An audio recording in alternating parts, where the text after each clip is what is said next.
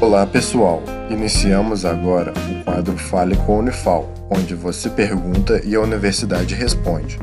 Fique agora com a pergunta de um de nossos ouvintes. Olá, eu sou a Raíssa da Unifal e lerei uma pergunta que chegou nas nossas mídias sociais do A Voz da Ciência, que é a seguinte.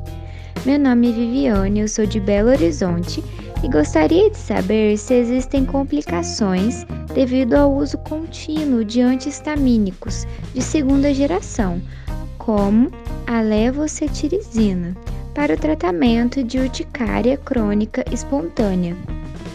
Seguimos então a resposta. Olá, meu nome é Isabela Tiburcio Cabral, sou médica, professora da Faculdade de Medicina da Unifal, atuo na medicina de família, trabalhando saúde de família e geriatria.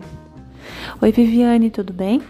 Os antistamínicos de segunda geração, eles são a nossa primeira linha de tratamento dos pacientes com urticária crônica, porque além da eficácia, eles apresentam um excelente perfil de segurança, tá? É claro que todo o tratamento deve ser individualizado e a resposta do paciente em relação à medicação, ela também tem que ser avaliada individualmente. Mas são medicamentos que eles têm um perfil de segurança muito grande. E a gente passa né, o tratamento individualizado, é, pensando na qualidade de vida e na remissão dos sintomas, tá? Esse foi o Fale com a Unifal. Caso também queira participar, entre em contato com o projeto A Voz da Ciência através das redes sociais, Instagram, Facebook ou YouTube.